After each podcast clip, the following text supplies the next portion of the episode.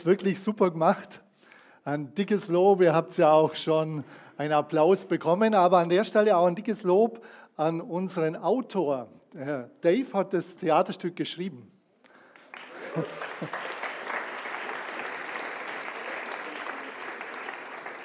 Und natürlich auch an die Chrissy, jetzt ist er gerade weg, die das auch so toll eingeübt hat. Unten, okay. Also auch super. Ich denke, ihr habt eine ganz tolle Sache gemacht. Ich finde es super, dass heute so viele da sind. Und wir wollen einfach die Geschichte auch ein bisschen durchgehen. Auch ich gehe ein bisschen auf das Theaterstück ein, aber natürlich dann auch auf die Botschaft, die der Engel am Schluss verkündigt hat. Von daher können wir, kann ich gerne mal starten. Es war ein ungewöhnlicher Auftrag. Also man kann sich das ja lebhaft vorstellen im Himmel, so ein Stück weit, dass der Engel kommt und den Auftrag bekommt oder die Engel bekommen den Auftrag und sie sagen, es ist wirklich richtig, dass wir zu Hirten gehen. Einen König, König, einen König kündigt man beim König an. Und dass da das eine oder andere schon an Herausforderung da war, das kann ich mir gut vorstellen. Und wir gehen ein bisschen einfach die verschiedenen Dinge durch. Jetzt schauen wir mal, ob das weitergeht. Dann schaffst du eins weiterschalten. Der ungewöhnliche Auftrag, Hosianna Davidson. Das ist eigentlich nicht das, was jetzt kommen sollte. Eins weiter. Genau, der Herodes, eigentlich er der König. Ähm, es ist schon interessant, du kannst noch eins weiter tun. Er hat das als viel zu gefährlich eingestuft, dass der neue König kommen soll. Ähm, ich weiß nicht, ob ihr das wisst, der Herodes hat drei seiner eigenen Söhne umgebracht, weil er auch gedacht hat, die könnten ihm den Thron streitig machen. Also drei seiner eigenen Söhne. Und eigentlich war das Ganze ein Missverständnis. Er hat schlechte Berater gehabt, die ihm gesagt haben, okay, der König, das wird jemand sein, der herrschen wird und der vielleicht einen Thron will, aber das Ganze war ja falsch. Im Grunde, was im Alten Testament schon angekündigt war, sollte ein König kommen, aber er will nicht als Herrscher über die Römer herrschen und äh, beziehungsweise die Römer aus dem Land werfen, sondern er wollte ein Herr sein über unsere Herzen. Der Herodes, das war eigentlich schade, was er da an Informationen, wie er die Informationen aufgenommen hat und wie er denen aufgelegen ist. Er hätte eigentlich vor dem König null Angst haben brauchen. Das, dass er dann in Bethlehem so ähm, was Schlimmes angerichtet hat, war alles unsinnig. Er war falsch informiert. Und er dachte, der König ist gefährlich. Und ich glaube auch, dass wir oft denken, Jesus ist gefährlich. Er nimmt mir irgendwas weg. Oder dann geht es mir hinterher äh, schlechter oder ich habe keine Freude mehr oder irgendwie schränkt er mein Leben ein. Es ist ganz wichtig, dass wir ganz neu auch wieder hinschauen, auch gerade heute Nachmittag, wer Jesus wirklich ist und was er eigentlich gebracht hat und was er will. Und dann haben wir den reichen Kaufmann. Der reiche Kaufmann war jemand, jetzt ist es gerade gegangen und jetzt wieder nicht. ja, der war zu beschäftigt. Der hat so viel Geld eingenommen, der war zu beschäftigt und ähm, mit dem neuen Retter und sowas konnte er eigentlich gar nichts anfangen. Ihm war das Geld wichtig. Die Frage ist ganz wichtig auch für uns, wie ist das eigentlich in unserem Leben? Hat Gott irgendwie Raum in unseren Herzen? Hat er eine Chance, an uns ranzukommen? Oder sind wir so beschäftigt mit unserem Alltag, das kann sehr unterschiedlich sein, muss nicht nur Geldzähler sein oder sonst was, sind wir so beschäftigt, dass er gar keine Chance hat, eine Aufmerksamkeit bei uns zu erlangen. Das, wie gesagt, das kann sehr unterschiedlich sein. Bist du überhaupt offen, dass Gott sich dir nahen könnte, nahen darf? sich dir zeigen darf, wie er wirklich ist. Also der war zu beschäftigt und außerdem hat er gesagt, ja gut, Rettung, Sünde, mit dem Zeug will ich nichts zu tun haben. Er war auch sehr stolz, er dachte, er braucht keinen Retter, hat auch hingehört letztlich, genau hingehört, warum Jesus kommen wollte, warum als Retter. Und äh, vielleicht läuft es auch in unserem Leben so mit dem zu beschäftigt sein, zu abgelenkt. Manchmal sagen wir, wir sind zu jung, habe keine Zeit, will das Leben genießen. Und dann äh, verheiratet, da habe ich auch keine Zeit. Und dann muss ich mein Geschäft aufbauen, habe ich auch keine Zeit. Und äh, sonst, da jetzt äh, komme an die Rente, ja, habe auch keine Zeit, ich habe ja noch genug Zeit. Und dann irgendwann ist es zu spät. Das nennt sich so das Teufels liebste Möbelstück, alles auf die lange Bank schieben. Zu beschäftigt, zu abgelenkt. Und dann, eigentlich müsste man ja jetzt von dem Theologen erwarten, kannst du eins weiterschalten, von dem Theologen erwarten, der müsste es ja verstehen. Wow, Altes Testament. Seit Adam und Eva ist im Grunde der König angekündigt.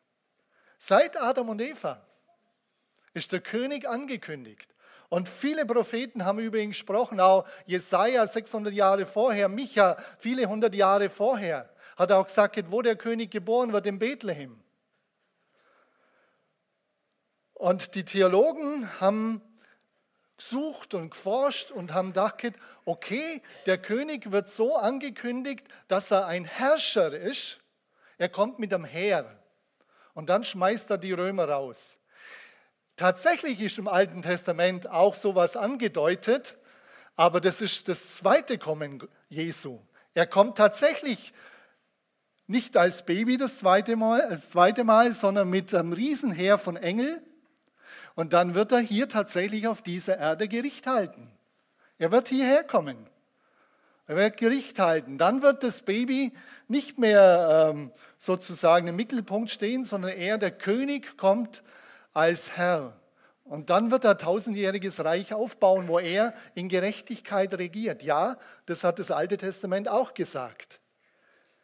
Und sie waren einseitig informiert.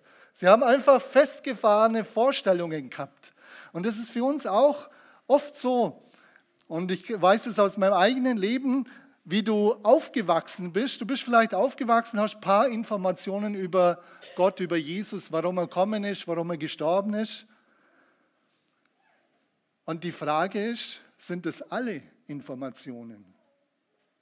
Ich würde jedem raten, und das hat mir unwahrscheinlich geholfen selber, ich habe eine Bibel gekauft und habe selber nachgelesen, gerade im Neuen Testament, warum ist Jesus gekommen? Was wollte er eigentlich? Was will er von mir? Warum war er hier? Was hat er für Werte? Was hat er für Ziele? Und das, da sind mir Kronleuchter aufgegangen. Und plötzlich habe ich gemerkt, Jesus will eine Beziehung. Er will eine Beziehung zu mir. Er will Freundschaft. Er will mich durchs Leben begleiten. Er will mein Herr sein. Er will meine Sünde wegnehmen, all die Übertretungen, all den Unsinn. Er will das wegnehmen. Er will mein Herz verändern, bis hin, dass ich Feinde lieben kann. Aber er macht es. Und das ist ein Riesenproblem für viele, auch heute. Wir haben so viele Vorstellungen und äh, von dem, wie Jesus äh, sein wird, was das heißt, mit ihm zu leben. Und wir basteln unseren eigenen Jesus. Wir basteln unsere eigene Rettung. Liebe Geschwister, liebe Gäste, ich möchte euch und allen nur sagen, lest die Bibel. Lest die Bibel, das Neue Testament. Und es werden vielen Kronleuchter aufgehen. Das ist die Quelle. Dann kam, oder im Grunde, wir haben ja von der Weihnachtsgeschichte gehört, dass Jesus zu den Hirten gegangen ist. Und das heißt, ich, ich höre es von manchen, die sagen, warum geht Jesus immer zu den ähm, ja, ungebildeten Armen, die reden können, die keinen Einfluss haben, die, die Unterschicht. Das stimmt gar nicht. Jesus will alle Menschen. Er kam zuerst zum Zacharias, zu jemand, der Priester war von der Oberschicht. Elisabeth, Oberschicht. Er kam zu Maria und Josef, Mittelschicht. Aber hier hat das dann, äh, war die Situation, dass er, dass er gemerkt hat, die Oberschicht, Mittelschicht, die weiteren, da kommt er jetzt weiter und er ging zu den Hirten. Und das Interessante war ja, kannst du weitermachen? Kommst du weiter? Was er ihnen sagt, Lukas 2. Und es waren Hirten in derselben Gegend, die auf freiem Feld blieben und des Nachts Wache hielten über die Herde. Und ein Engel des Herrn trat zu ihnen und die Herrlichkeit des Herrn umleuchtete sie und sie fürchteten sich mit großer Furcht. Und der Engel sprach zu ihnen, fürchtet euch nicht, denn siehe, ich verkündige euch große Freude, für die das ganze Volk sein wird. Denn euch ist heute der Retter geboren, der Christus, der Herr in Davids Stadt. Und dies sei euch das Zeichen, ihr werdet ein Kind finden, in Windeln gewickelt und in einer Krippe liegend. Und plötzlich war bei den Engeln eine Menge der himmlischen Herrscher, die Gott lobten und sprachen, Herrlichkeit, Gott in der Höhe und Frieden auf Erden in den Menschen des Wohlgefallens. Ganz eins weiter. Fürchtet euch nicht. Ich weiß nicht, ob wir das wissen. Das ist die erste große Botschaft, die die Engel bringen. Die erste Verkündigung heißt, fürchtet euch nicht. Gott will die Menschen nicht auf die Knie zwingen. Gott ist gut. Er will die Menschen nicht unterjochen. Überhaupt nicht. Im Himmel werden nur Freiwillige sein. Das ist ganz wichtig zu wissen. Die Engel sagten zuerst, fürchtet euch nicht. Wow. Und dann weiter.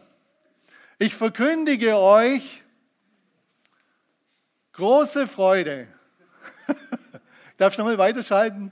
Die Dinger stimmen jetzt nicht ganz, aber große Freude. Die Kinder haben große Freude, wenn sie was geschenkt kriegen. Unsere Bundeskanzlerin hat sich, Kanzlerin hat sich über Tor gefreut, der deutschen Mannschaft, hat sie ihre Freude ganz stark ausdrückt. Aber die Engel sprechen von ganz anderen Freude. Ich verkündige euch große Freude, Freude, mega. Da steht das griechische Wort mega Freude. Das ist, die, das, ist das Wort, das, das größte Vorstell, die größte vorstellbare Freude ausdrückt. Die Engel haben, die haben natürlich gewusst, was sie verkünden. Die haben gewusst, die haben Jahrhunderte, Jahrtausende haben sie gesehen, wie Gott es vorbereitet hat. Er hat vorbereitet, dass sein Sohn kommen wird. Und sie waren total hin und weg. Ich kann mir vorstellen, im Himmel war wirklich was los. Im Himmel, da war wirklich eine totale Freude, da war Stimmung da. Endlich können wir jetzt verkünden, dass der Sohn Gottes, der Retter Jesus selber, der kommt. Gott schickt seinen Sohn auf die Erde. Ich verkündige euch große Freude. Das ist mir sehr wichtig, das zu sagen. Wie gesagt, viele denken, Gott schränkt nur ein. Gott will mir irgendwas wegnehmen. Ist er ähm, ja Freudenverderber oder Wegnehmer oder was weiß ich. Ich persönlich glaube, dass Gott derjenige ist, der die tiefste Freude in deinem Leben bewirken kann und will. Die Begegnung mit Gott, als ich Gott kennengelernt habe, so eine tiefe Freude habe ich in meinem ganzen Leben nie vorher erfahren.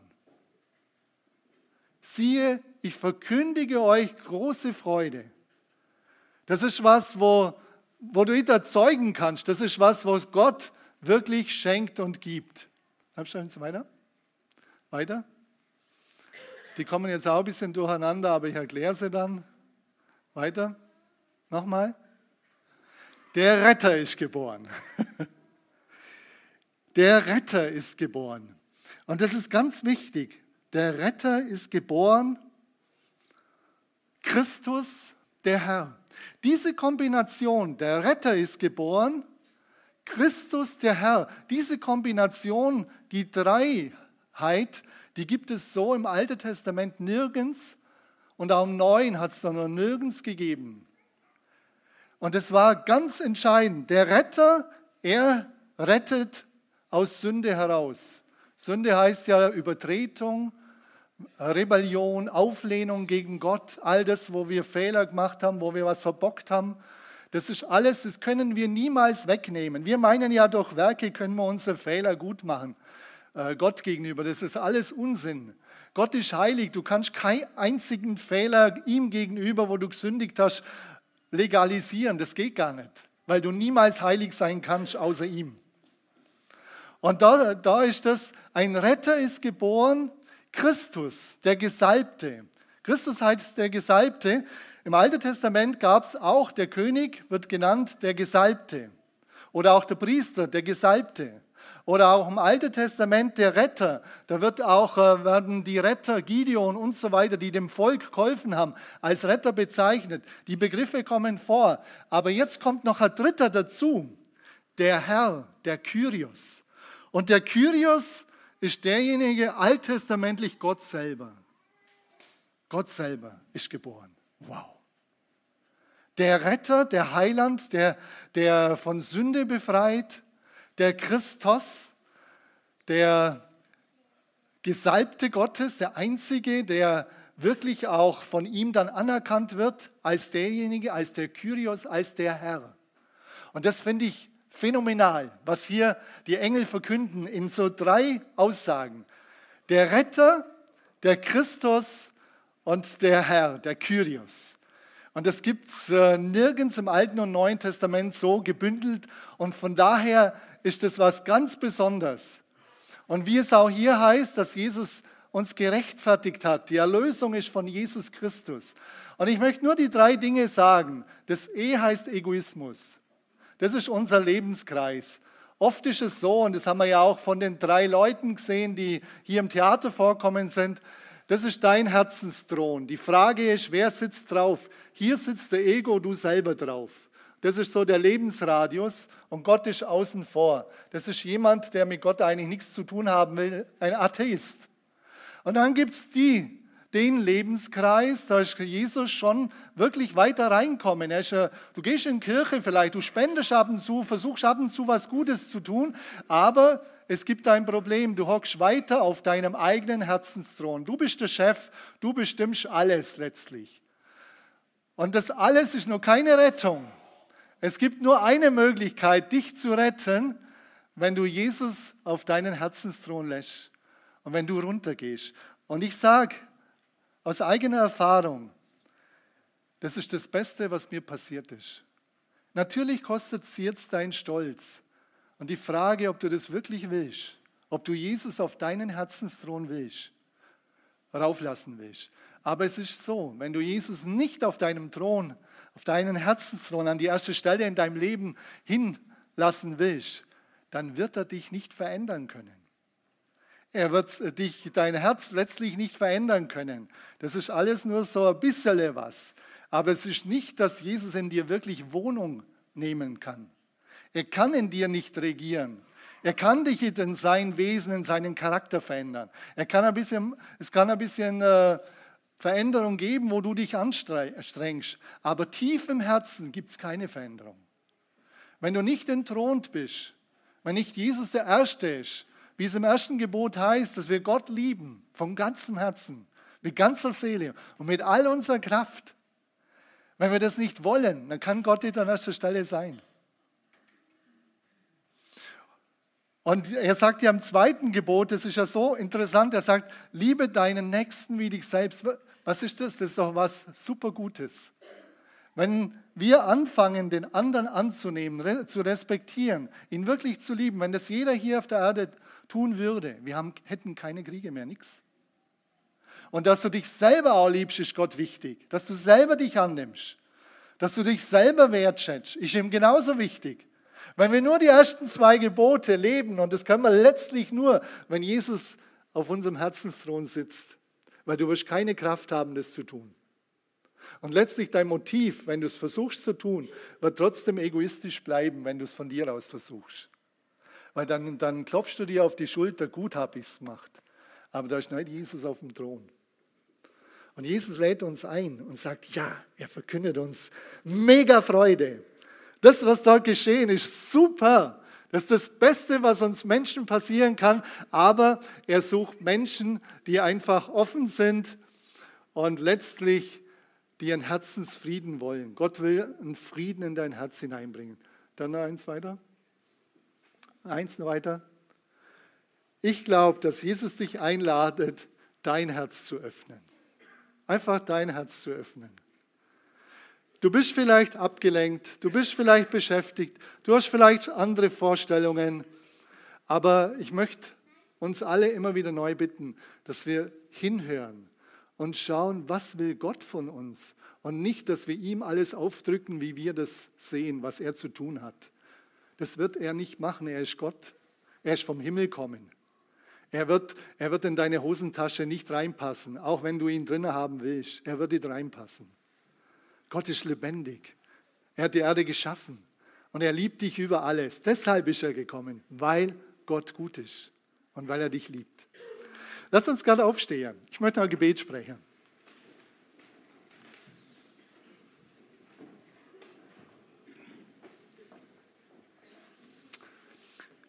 Vater, ich danke dir ganz herzlich, dass du wirklich gekommen bist in Jesus Christus. Und Herr Jesus, ich danke dir, dass du den Himmel hast verlassen und dass wir heute wirklich so feiern dürfen, dass es geschehen ist. Aber du hast dein Leben für uns hingegeben am Kreuz und du bist wieder in den Himmel gegangen. Und du wirst nochmal kommen. Und ich freue mich sehr, dass du nochmal kommst. Und Vater, ich bete darum, dass du uns hilfst, dass wir da dir mehr vertrauen als und deinem Wort der Bibel mehr vertrauen als den Dingen, was wir gehört haben oder wie wir geprägt sind. Vater, hilf uns, dass wir da wirklich anfangen, dich im Wort, in deinem Wort zu suchen. Und du sagst, sagst, suchet und ihr werdet finden. Halleluja. Und so bete ich darum, dass du das bewirkst, dass Weihnachten für viele zum Segen wird, dass Friede in ihr Herz eingekehrt, weil du in ihr Herz kommst. Und so danke ich dir, dass du das tust für all diejenigen, die das wollen, dass du einkehrst. Halleluja. Amen.